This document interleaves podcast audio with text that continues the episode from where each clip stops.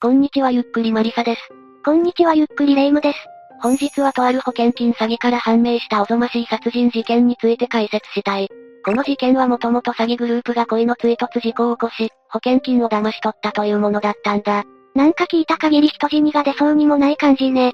というか人死にを出してしまったら、警察に怪しまれて詐欺どころじゃない気がするわ。なんだが、この詐欺の裏にはヤバい真相があった。事件の概要、真相、裁判と順に追っていこう。この事件は平成11年3月15日、宮崎市の産業廃棄物処分会社に勤める淵上幸春当時30歳が、社員2人と社外の2人と共謀し、市内で故意に追突事故を起こし保険会社から1400万円余りを察したというものだった。淵上は産業廃棄物処理会社インタープラン部長を務めていた男で、彼が社外、社内の共犯者を募った主犯ということになる。追突する側とされる側が必要だからね。彼らも捕まったの？ああ、逮捕後の淵上の言葉から、共犯者の野中晴美、長友講師を逮捕した。だが、彼らの行動や証言を確認したところ、どうにも共犯者の中に行方不明者がいたんだ。それで警察が怪しんで本格的に聞き出したところ、共犯者のうちの一人から、行方不明者の命を奪ったという言葉を引き出した。マジで？残念ながら本当だった。実際彼らの証言をもとにサイト C は爪の参拝場を調べてみると、埋められた乗用車を発見する。そしてトランクの中をおもむろに開けたところ、九段の行方不明者の遺体が発見された。発見されたのは土木作業員の横山文夫さん47歳だった。仲間を手にかけたのか。単なる保険金詐欺ならともかく、ここまで行くとゾッとするわね。いや、この事件は本来社外の共犯者二人と、社内の共犯者二人と淵上で行ったものだ。うん？野中、長友、淵上、あと殺害された横山さんで4人よね。あと一人はああ、あと一人が足りなかった。このことについては警察が調べたところ、事件後の9月から行方不明になり、捜索願いを出されている人間がいた。これは会社にて監査役をしていた税理士の川添克彦さんだった。当然警察はこのことについて追及した。淵上はこれについては黙秘したが、共犯者の長友が川添さんの殺害について証言したんだ。そして、おぞましい真相が明らかになった。一体川添さんに何があったのよ。では事件の真相に移ろう。もともと淵上幸春はこの事件の以前に逮捕歴があったそうだ。だが当時から頭が切れたため、参拝会社を刑務所の仲間と立ち上げたという経緯があった。彼を知る人間によると、第一印象は冷酷無比で痛いの知れない怖さがあった、だそうだ。また一方で突然切れたりなど恐ろしい面があったらしい。逮捕歴。せっかく会社を立ち上げてうまくいってそうだったのに、構成はしてなかったのね。ああ、実際金に困って保険金詐欺を起こした。降格効果これは当初うまくいき、3月15日2400万円余りの保険金を手に入れた。だが、ここで横山さんが分け前について不満を漏らし不穏な空気になった。突然切れる男の淵上はもしかして、想像通り、淵上は横山さんの首を絞めて殺害。山中の参拝所の車のトランクに遺棄した。これでもう揉めることはないと淵上は安心しただろうが、今度は税理士の川添さんと揉めた。また分け前？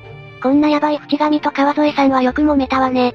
実は川添さんは淵上200万円以上もの金を貸しており、その返済を求めたんだ。金が入ったから返せるだろうと踏んでのことだが、この催促に淵上はイラついた。そして一人も二人も構わないとばかりに、口封じを決めた。量刑的にも全然違うわよ。淵上はそれからしばらくしてからの9月20日に犯行を実行に移した。川添さんを夜中に参拝場屋外の積み替え施設に呼び出したんだ。淵上は長友に指示し、呼び出した川添さんを粘着テープで板にくくりつける。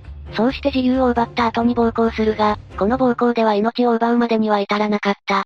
このまま返してくれたらいいけど、淵上にとっては返せるわけはないよね。ああ、このことに業を煮やした淵上らの目に、一台の車が目に入る。それは淵上らが業務で使用し、普段我々も街中で目にするゴミ収集車だった。は？彼らは思いついたままに川添さんをゴミ収集車のゴミの中に押し込むと、ゴミを圧縮する回転板の操作スイッチを押した。一般的なゴミ収集車の力は強力だ。何せ鉄製の冷蔵庫などでも圧縮するほどだ。人間が巻き込まれて大惨事になる事故は結構あったわね。川添さんも過去の事故の事例同様に助からなかった。だが、淵上らは悪びれることなく、翌日会社が契約している西都市の産廃処理場に川添さんを埋めた。この間にも川添さんの家族は消えた川添さんを探し、捜索願いを提出していたそうだ。何か手がかりとかで追えなかったの？ここまで入念な処理によって手がかりはなかった。が、殺人ではなく根本の保険金詐欺により残る3人は逮捕された。淵上は殺人について黙秘したが、長友の供述によりさらに芋づる式に殺人のことまで発覚したんだ。本人たちは完璧な隠蔽のつもりだったのかもしれなけど、逆に無語い殺し方で刑に反映されるわ。というか前科持ちが二人殺害、一人は明らかに凄惨な殺し方となると無期懲役か極刑かの二択じゃないの？なんだが、裁判においては少し奇妙なことがあった。というと？肝心の淵上が車椅子で登場したんだ。弁護側によると淵上は難病筋ジストロフィーを患っていたとのことだ。知っている人も多いが、筋ジストロフィーは、筋肉の筋繊維の壊死、再生を主な病変とし、進行性の筋力低下を認める遺伝性疾患だ。知ってるは治療法がなくて、徐々に歩くことも困難になるのよね。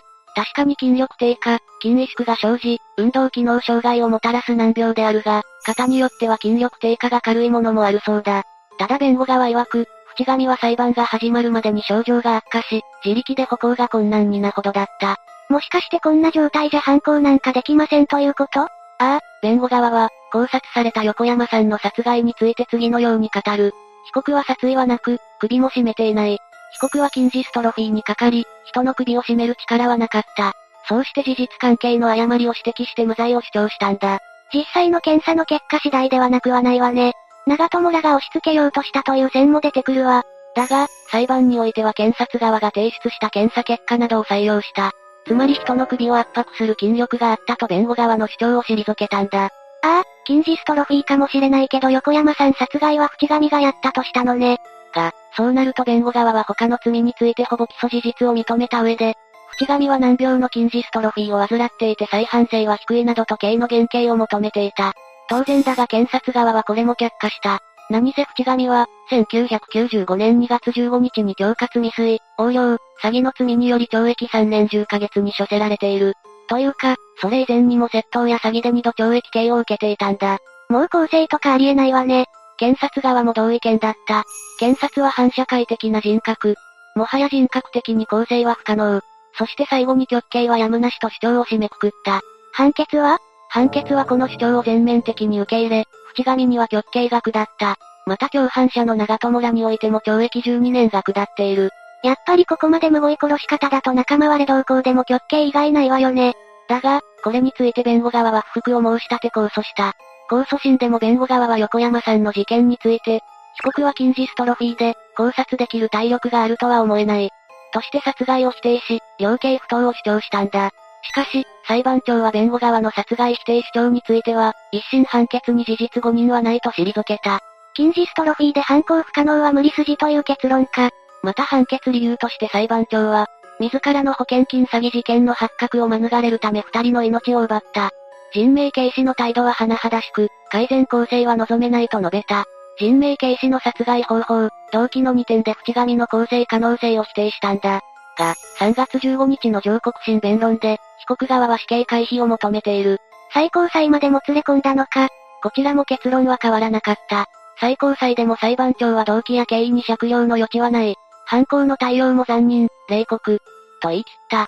この時にたとえ筋ジストロフィーであっても、死刑はやむを得ない罪状だと述べている。病気は免罪符にならないということね。遺族は死刑判決を待ち望んでいたようだが、一瞬の判決言い渡しに心の整理が追いつかないと述べている。ちなみに淵上は判決言い渡しの際、全くの無表情だったようだ。反省とかは？後に淵上は、殺人事件をでっち上げた司法関係者に今に見ておれと言いたいと述べ、無罪の主張を退けなかった。反省しているわけではないのだろう。